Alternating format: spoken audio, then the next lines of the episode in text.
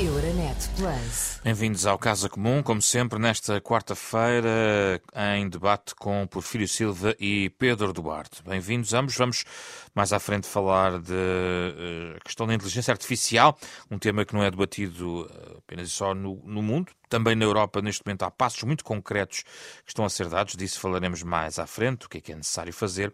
Para já, no tema nacional, ainda hum, os rescaldo da polémica em torno das daquilo que aconteceu no Ministério das Infraestruturas. Esta semana olhamos com mais calma, com mais tranquilidade, para um tema sensível que diz respeito uh, à um, intervenção dos serviços de informação neste uh, processo. Lembro que uh, esta quarta-feira, e ouvimos há pouco, a Ministra da Justiça clarificou o tipo de contactos que o Ministro das Infraestruturas estabeleceu na sequência do alegado roubo de um computador por um ex-adjunto João Galamba e, eh, se nos escutar depois desta nossa edição em direto, já terá certamente mais detalhes, porque logo praticamente a seguir a esta nossa conversa prestará depoimento na Assembleia da República e eventualmente também sobre este tópico, exatamente esse ex-adjunto de João Galamba, Frederico eh, Pinheiro, sobre a natureza dos documentos que estavam num computador que está no centro de toda esta polémica. Abreviando Porfírio Silva, uma das questões de base de todo este debate não diz respeito só aos documentos que estavam ou que não estavam, mas o facto de nos encontrarmos neste momento também a debater em público, digamos assim, coisas desta natureza, eh, eventualmente pouco consentâneas com a descrição necessária à atuação de uh, um serviço como o SIS. Desse ponto de vista, houve aqui uma má gestão uh, da informação ou dos contactos que foram uh, desencadeados na sequência destes episódios? Uh, boa tarde, hoje a Pedro Frazão, ao Pedro Duarte também, e boa tarde àqueles que nos ouvem. Uh, eu penso que essa questão é muito, é, é muito pertinente. Uh, nós temos, às vezes, uma percepção insuficiente da importância que os serviços de informação têm para a segurança de todos nós e da importância que a descrição à, à, à, volta da forma como os serviços de informação trabalham é importante para a sua própria eficiência, para que façam o seu trabalho.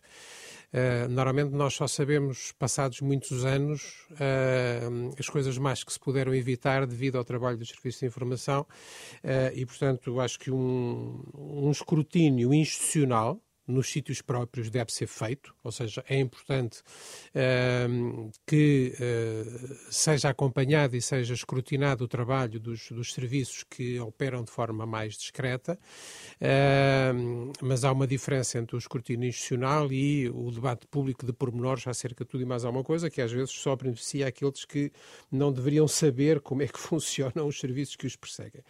Mas eu acho que no conjunto deste caso, ah, hoje, eh, passado algum tempo sobre, sobre o início desta história, eu acho que todos temos um pouco a ideia de que se calhar se tentou matar uma mosca com um tiro de canhão. Quer dizer, que se calhar se usaram uh, meios uh, excessivos para tentar uh, resolver uma situação. Eu, de qualquer maneira, eu não queria cometer a injustiça que nós cometemos quando começamos a ver o filme a partir do meio, em vez de vermos o filme a partir do princípio. A verdade é que Há um conjunto de infraestruturas uh, essenciais ao país e para as quais a sua segurança é importante para a segurança do país, que estão relacionadas com a tutela do Ministério das Infraestruturas. E, portanto, eu admito que numa, numa circunstância em que, uh, hipoteticamente, alguém não autorizado tinha um meio de acesso à informação do Ministério, também não sei se quem, se quem fez o alerta sabia exatamente o que é que estava no computador, quais eram as ligações ou quais eram os documentos que estavam no computador, não sei, mas admito que num determinado momento alguém possa ter tomado uma decisão impulsionado pela responsabilidade que sentia pelo facto de haver um equipamento que tinha acesso à informação de que o Ministério das Infraestruturas dispõe, uh, acesso indevido, uma pessoa não autorizada. E, portanto, admito... e a própria mobilização do SIS não atropelou tutelas necessárias na, na, na viabilização desse mecanismo? Uh, eu não tenho, relativamente aos dados que, que, estão disponíveis publicamente, nenhuma indicação de que os serviços tenham feito qualquer coisa que não devessem ter feito. Porque há aqui duas coisas que nós também temos que preservar. Nós temos que distinguir a responsabilidade que alguém do lado do governo ou do gabinete do ministro eventualmente possa ter tido em, em dar um alerta desnecessário e a responsabilidade dos próprios serviços. Uh, devo dizer que estou até mais interessado na questão da integridade dos próprios serviços e não tenho, entre as coisas que são públicas e as coisas que os deputados sabem pela condição de deputados em, em, à porta fechada, uh, não tenho nenhuma indicação de que os serviços tenham feito qualquer coisa que não devessem ter feito tenho até a sensação, uh, por, por, aquilo que, que, pude saber, nesse contexto, que uh, o SIS recebeu o alerta mas depois não fez nada que não estivesse nas suas competências e encaminhou até para outros serviços aquilo que devia ter sido feito. E, portanto, estou razoavelmente descansado do lado dos serviços, penso que os serviços não fizeram nada que não devessem ter feito, responderam, eh, também quando respondem um alerta, não, não podem saber à partida uh, o que é que de real está a acontecer naquele momento uh, e, portanto, têm que agir na dúvida também, ou na incerteza, até saberem o que é que está a passar. Penso que do lado dos serviços não há, não há uma questão, embora, eu, enfim, isto é uma questão que continua a esclarecer, vão ser ouvidas mais pessoas e não estou aqui a pressupor hum. que saiba tudo, que eu só sei uh, aquilo que o hum. público sabe e aquilo que os deputados sabem, que às vezes é um bocadinho diferente uh, neste contexto. Já voltamos, temos uma segunda ronda sobre este tema. Pedro Duarte, uh, sobre esta matéria, depois de terem sido ouvidos alguns responsáveis relacionados com os serviços de informação, para si subsistem dúvidas eh, relevantes ainda que possam eventualmente merecer, eh, por exemplo, a possibilidade até de uma comissão parlamentar de inquérito à atuação dos serviços de informações? Boa tarde, José Pedro. Boa tarde também ao Porfírio Silvia, a todo o nosso auditório. Esta, esta matéria deve ser tratada, de facto, com muita sensibilidade, muita delicadeza, dada a relevância do, do, do, tema e a própria sensibilidade do, dos serviços de informações, que acho que todos nós percebemos eh, a sua importância e o cuidado que devemos ter no seu tratamento. E eu diria que nós podemos distinguir dois, duas variáveis. O primeiro é o, é o episódio que eh, eu penso que de forma bem mais diplomática, se calhar eu vou fazer. O Prefiro Silva já o descreveu, de facto, foi um impulso de de, revelador de alguma imaturidade, no mínimo, não é? para não dizer irresponsabilidade, de quem de facto, perante uma circunstância em que talvez tenha irritado um bocadinho mais uh, e se tenha enervado um bocadinho mais numa discussão telefónica e, e no, no, na consequentes acontecimentos que terão ocorrido e discussões e, uh, e mais o que terá sido no, no, no, no gabinete naquela uh, noite de má memória, resolveu de repente, de facto, tentar eh, pegar numa, numa bazuca, de facto, para, para resolver um problema que de facto era uma mosca, não é? No, de, a, este, a, este, respeito. E, portanto, foi de facto absolutamente. É, é, é incompreensível aquilo que, que, que, se passou e como é que se foi recorrer, de facto, a serviços de informações quando estamos a falar, quer dizer, da, da recuperação de um computador que. Um, uns minutos antes a mesma pessoa tinha acesso ao, ao, mesmo e hoje em dia há felizmente mecanismos tecnológicos de outra natureza que previnem de facto qualquer espécie de, de, de, de abuso dessa natureza. Mal estaria o, Estado português se eh, de facto quer dizer, estivesse dependente de, de, de, agentes do SIS para à meia da noite irem salvar a informação confidencial desta natureza. Não é? E, portanto, eh, foi, foi um triste episódio e, e foi o que foi. Agora, há de facto uma segunda variável que talvez seja mais importante e que tem de ver com a confiança dos cidadãos portugueses nos nossos serviços de informações e, particularmente, na sua relação com o poder político. E esta já é uma questão bastante mais complexa, porque é estrutural e porque vai deixar marcas para o futuro. Portanto, parece muito importante que esta matéria seja devidamente esclarecida não necessariamente para, para tirar eh, dividendos políticos ou consequências políticas, ou, um, e portanto eu, eu, confesso que, pelo menos com os dados que temos hoje, não, não sou propriamente apologista de comissões de inquérito e, e, algo dessa natureza. Acho que ainda não estamos numa fase em que isso se justifique manifestamente, mas isso não quer dizer que eh, não deva haver um, um esclarecimento absolutamente inequívoco. Isto porque, de facto, é crítico que haja confiança da, da, da, sociedade em geral nos seus serviços de informação. Mas em tempos, em de transparência, em tempos de transparência, eh, Pedro Duarte, eh, tendo em conta a delicadeza da atuação, qual é o fórum, qual é a modalidade necessária para clarificar aos olhos dos portugueses uma situação deste género? Nós não devemos confundir aquilo que é uma necessária descrição eh, operacional, digamos assim, dos serviços de informações, e essa é absolutamente respeitável, aliás, eh, eh, incontornável, eu diria, para o sucesso da, da, própria, da própria atividade do, dos serviços de informações, com aquilo que é um escrutínio, e aí eu julgo que é exigível transparência naquilo que é, por exemplo, o relacionamento entre o poder político e a cadeia de comando, digamos assim, dos serviços de informações. São matérias diferentes. E eu gostava, por exemplo, de ter, ter assistido a uma atitude diametralmente diferente do Conselho de Fiscalização do, do, dos Serviços de Informações da República Portuguesa, por exemplo, que rapidamente, de uma forma também eles impulsiva e, e, e na, minha, na minha opinião, irrefletida, resolveram tomar uma posição pública sem manifestamente conhecerem o que estava em causa, até porque não tinham tido sequer tempo para, para isso, tomaram uma posição, não a fundamentaram legalmente, fugiram às perguntas. Nós vimos a senhora Presidente desta, deste, deste Conselho, que aliás é uma ex-ministra do, do, do, do, atual governo, que só por si, pronto, não me parece que tenha sido uma, uma escolha feliz, não pela pessoa em si, repito, mas precisamente por, por, por elas ter saído do governo uh, há uns meses há uns anos atrás.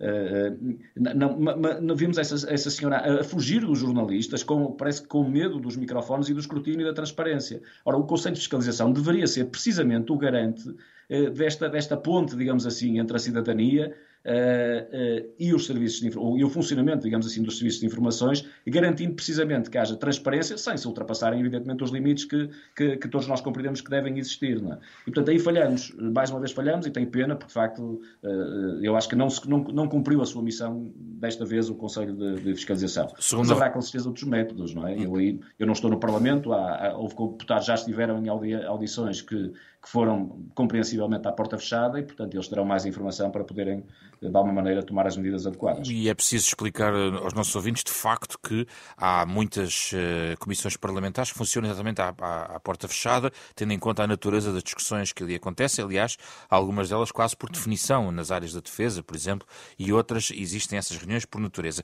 Uma segunda ronda muito rápida para remate sobre este tema, Porfírio Silva, a mesma questão da modalidade, como podemos explicar aos portugueses com, com transparência o que se passou, ou que pode, ou que mecanismos podem garantir garantir que estes serviços são utilizados da forma mais adequada, sem passar ou podendo eventualmente passar por uma comissão de inquérito para apurar até ao limite tudo o que se passou? Eu creio que os eh, serviços de informação têm os instrumentos uh, apropriados para controlar a sua, a sua atividade. Uh, e penso que é uma tentação que algumas pessoas uh, deixam, deixam ser assaltadas por ela às vezes, que é partidarizar ou, ou, ou, politizar em extremo todas as questões. Dizer, criticar o Conselho de Fiscalização uh, por causa de ele ter, mem uh, ter membros que foram membros de, de governos, é de facto uh, um, um, nível de uh, destratamento das instituições que eu acho que não é, uh, que não é tolerável.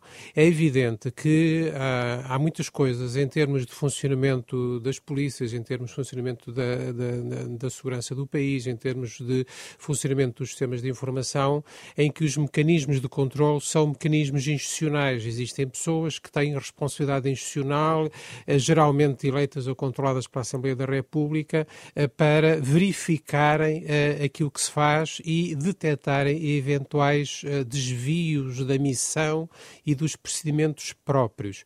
Uh, se nós entramos uh, numa, numa tónica, num, num estilo em que atacamos os mecanismos de fiscalização, atacamos os mecanismos de monitorização, que fazem um trabalho normalmente diário, quer dizer, não, o facto de só serem vistos de vez em quando, quando há uma polémica, não diz nada sobre o seu tipo de trabalho, que é um tipo de trabalho normalmente diário e muito, e muito apertado, uh, e vir dizer, ah, não sei o quê, porque é uma ex-ministra, quer dizer, eu acho que isso é um rebaixar uh, do nível de responsabilidade Portanto, que nós parece temos. que pode trabalhar uh, sobre lições aprendidas neste caso para melhorar a sua atuação, com a fiscalização? Eu não tenho nenhuma evidência até agora, e como digo, ainda o apuramento dos factos ainda está em curso e, portanto, eu não, eu, eu não estou fechado se eventualmente vier a ser detectada alguma coisa que não devesse ter ocorrido, coisa que até ao momento não parece que, se, que, que, seja o caso. Se vier a ser dada alguma coisa que uh, não devesse ter acontecido, acho que devemos agir e devemos ter uma grande responsabilidade. O que eu acho é que nós temos que saber uh, que há serviços da República que são essenciais para o nosso bem-estar, para a nossa segurança e que já pouparam o país, embora isto seja um tipo de coisa que não se pode andar a dar por aí a discutir em pormenor, mas que já pouparam o país a, a muitos aborrecimentos e a, muito, e a muito sofrimento. E acho que nós temos que ter a compreensão disso. Agora, do ponto de vista do comportamento das pessoas, eu não quero julgar, porque estou como aquele futebolista há uns anos que dizia prognósticos só no fim do jogo. É fácil, depois das coisas terem ocorrido, dizer podia-se ter feito de outra maneira. É claro que o próprio Serviço de Informática do Governo pode bloquear o acesso a um computador. Não é preciso fazer queixa a ninguém, basta ordenar o bloqueio do acesso ao computador e o problema está resolvido. Agora, eu posso dizer isto agora. Eu não tenho a certeza que toda a gente naquele momento tivesse a frieza de espírito para usar o meio mais simples para resolver um Pedro problema. Pedro Duarte, vamos rematar o tema antes de ir ao tema europeu, por favor. É, é, com, com, toda a simpatia, eu diria que a intervenção do Perfil Silva eh, revela um pouco aquilo que, eh, que, que, eu acho que a sociedade portuguesa já começa a sentir de forma muito evidente. Dizer, o Partido Socialista está provavelmente há demasiados anos seguidos eh, no governo e, portanto, isto acontece com alguma naturalidade, por vezes poder se confundir-se um pouco aquilo que é, eu diria, o bom senso, que é o bom senso no sentido de se perceber que, de repente, estamos em entidades fiscalizadoras, entidades independentes, entidades reguladoras, por exemplo, eh, eh, no fundo, distribuirmos ex-ministros e membros do, do, partido, do aparelho do Partido Socialista por estes órgãos, tem um problema de confiança junto à sociedade. Não é um problema legal, não é pôr em causa a idoneidade das pessoas em concreto. Eu quero deixar isto bem claro. É um, é um, um problema de, de, saúde da nossa democracia, de, de, de eu diria, de, se respirar bem da nossa democracia.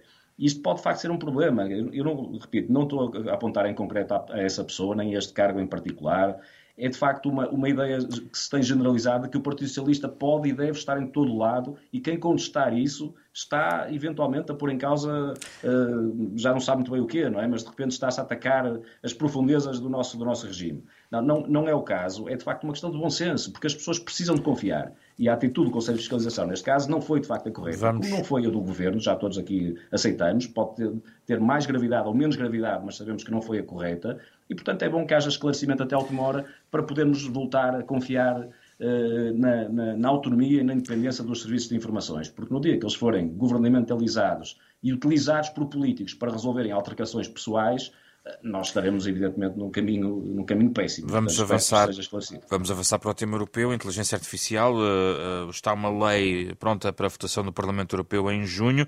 Sabemos, porque acompanhamos naturalmente a atualidade, de que há muitas vozes uh, globais preocupadas com o rumo da inteligência artificial ao nível da sua investigação, até uma proposta de uma moratória, tendo em conta os impactos tremendos sobre, até do ponto de vista civilizacional, eh, que eh, a pesquisa constante e extremamente acelerada neste domínio poderá trazer.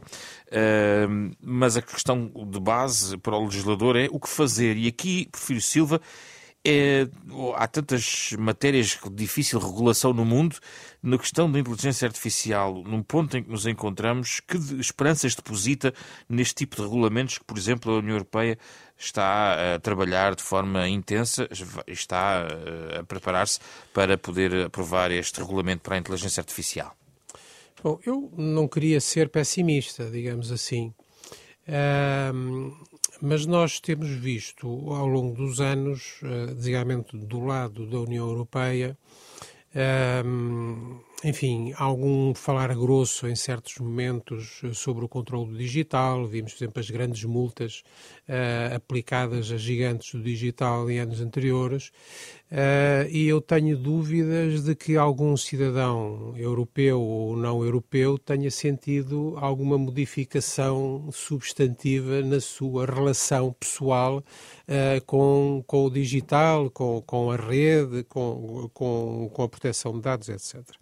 A verdade é que nós temos um conjunto de esforços, designadamente a nível internacional, para tentar introduzir alguma ordem na inteligência artificial. A Unesco, o Acordo sobre a Ética da, da Inteligência Artificial, o Conselho da Europa, a Convenção sobre a Inteligência Artificial, eh, a OCDE, os princípios que devem reger a inteligência artificial, agora a União Europeia.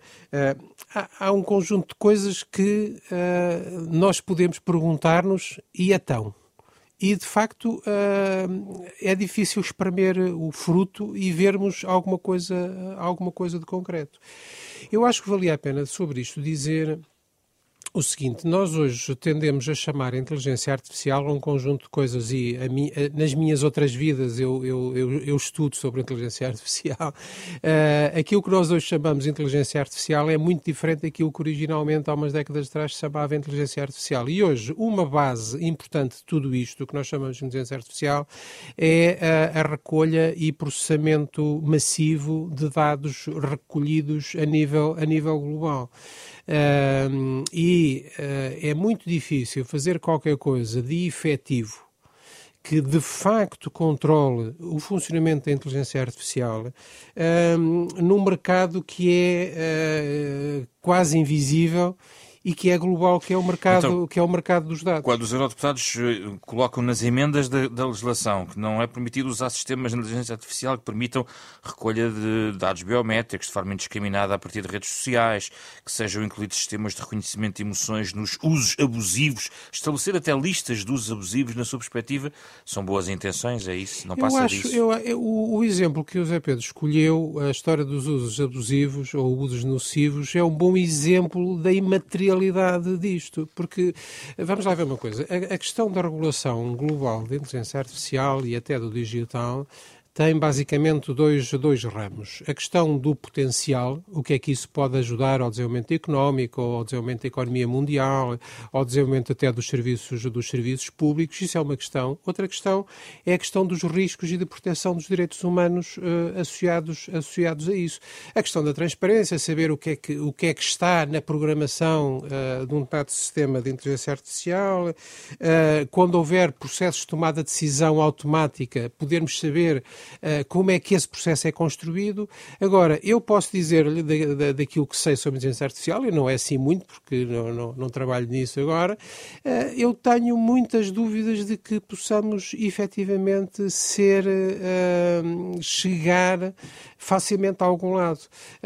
eu acho que há um aspecto que nós descuramos, fundamentalmente, e que é a capacitação, a educação das pessoas e das organizações para elas próprias serem capazes de compreender com aquilo que estão a interagir e serem capazes de ter a maturidade suficiente para darem respostas apropriadas. Não é preciso muito para nós sabermos, por exemplo, como é que nos devemos proteger de algumas aplicações que temos no nosso telemóvel para elas não estarem sempre a sugar nos dados. Agora, eu pergunto às pessoas que nos ouvem, quantos de vós efetivamente fazem aquilo que podem fazer para evitar que o vosso telemóvel esteja a sugar dados todos os dias? A verdade é que uh, há aqui uma parte que está do lado das pessoas que não é a regulação global a partir dos Estados ou das empresas que vai resolver. Pedro Duarte, a mesma questão, sendo que eu tenho o dever de deixar aqui uma ressalva em relação ao Pedro, porque o Pedro uh, profissionalmente está ligado a uma grande empresa multinacional da área da tecnologia e que certamente tem uh, aqui na inteligência artificial numa das suas áreas de trabalho sem dúvida, e agradeço esse, esse, uh, esse disclaimer, digamos assim, que, que, o Zé Pedro já fez e que eu, que eu gostaria também de fazer. Evidentemente que eu sou, em certo sentido, parte interessada, mas tentando ter uma, uma, uh, uma visão neutral, como é óbvio, não é? uh, eu diria que de facto há, a Europa tem-se posicionado, e eu penso que corretamente, como o, a região, o bloco global que mais tem, se tem preocupado com a regulação das matérias digitais e também, neste caso, da, da, da, inteligência artificial. Desse ponto de vista, de facto, a Europa está a liderar e acho que, desse ponto de vista, temos, temos de, de nos sentir orgulhosos enquanto, enquanto europeus. É, claro que isto tem o outro lado da medalha, que eh, a regulação tem que ser aquilo que, que eu chamaria uma regulação inteligente, porque eh, se é muito importante nós protegermos os cidadãos eh, perante os riscos que a inteligência artificial pode trazer, e de facto esses riscos existem, uh, essencialmente a dois níveis. Há, há, riscos imediatos que têm a ver com as matérias de. o, o, perfil já, já, já analisou alguns, mas matérias da, da segurança e cibersegurança, da privacidade, uh, princípios éticos que estão, por vezes, inerentes aos algoritmos uh, e que trazem, por exemplo, discriminações, fake news, adulteração das realidades. Nós tivemos alguns exemplos, até fotografias do Papa com, com casacos a fazer publicidade a marcas recentemente, uma entrevista ao Michael Schumacher. Tudo isso fake, eh, portanto, eh, eh, falsos, não existe isso tudo. Portanto, temos que proteger os cidadãos de tudo isso. É? Mas há um, um segundo risco, mais complexo, que eu diria riscos sociais, tem a ver com o impacto nos empregos que a inteligência artificial vai trazer, tem a ver com a própria mudança da organização social que, que, que, que, pode ocorrer, com as eventuais desigualdades, porque pode haver cidadãos que ficam excluídos desta revolução digital que estamos a, a, a sentir e que com com a, inteligência artificial eu julgo que vai disparar nos próximos meses. Não é? E de facto não faz sentido termos uma, uma divisão social entre aqueles que beneficiam e aqueles que ficam para trás e, portanto, há um conjunto muito significativo de riscos, é muito importante que se olhe para isso. Mas dizia eu que há o outro lado da, da, da medalha, que se de facto nós nos, nos concentrarmos apenas no lado dos riscos, vamos desperdiçar as oportunidades que são gigantescas para melhorar as nossas vidas. Mas não faz sentido não haver aqui, um, haver aqui uma pausa, uma pausa para avaliar a real dimensão dos riscos? Eu acho que nós temos um problema de, de, de velocidade com que está a ocorrer, que é exponencial uh, o desenvolvimento tecnológico, e uh, a velocidade com que a regulação, com que os poderes públicos, não é, os Estados, estão a conseguir reagir. Há uma discrepância e temos de, de, de a tentar, no mínimo, atenuar. Agora, eu não acredito, confesso, e não me parece realista que se diga, olha, agora vamos olhar para todos os, os projetos de investigação científica que estão a ocorrer no globo, e há desde pequenas startups a trabalhar nisto, até grandes centros globais e grandes empresas multinacionais é? Vamos dizer a toda a gente para de repente tirarem umas férias de seis meses. Dizer, isso não é realista, não é execuível, não, na prática não faz sentido. Não é? Agora, faz sentido sim que se criem mecanismos da própria regulação impor um ritmo diferente à forma como uh, se está a trazer para, para junto dos cidadãos e das, das sociedades uh, alguns, algumas das aplicações. Não. Eh, porque a pressão é muito grande, e é muito grande porque, de facto, eu, eu, eu concluiria com isto, nós não podemos perder a noção de, das enormes vantagens e benefícios que isto está a trazer. Do ponto de vista, por exemplo, na área da saúde, os diagnósticos são feitos hoje em dia, as avaliações de, até de genomas e afins, dizer, nós estamos a salvar vidas todos os dias, de facto, por causa da inteligência artificial. Vamos a um remate, um minuto a cada um, só mesmo para rematar o, o, o tema Porfírio, Porfírio Silva. Há, há, duas coisas que o Pedro disse que, que, que, são fundamentais e com as quais eu concordo. Em primeiro lugar, há muitas coisas positivas a tirar da inteligência artificial que podem melhorar as nossas vidas, poupar recursos e tornar a vida das pessoas melhores, até os serviços públicos mais eficientes. E também estou de acordo com a ideia de que uma moratória uh, não faz sentido. Quer dizer, uh, quem aderisse à moratória ficava à espera e os que não aderissem continuavam a fazer o seu trabalhinho. Mas, Silva, eu ouvindo, a moratória não faz sentido e os cidadãos têm que fazer o seu papel, que é a sua nota da primeira intervenção.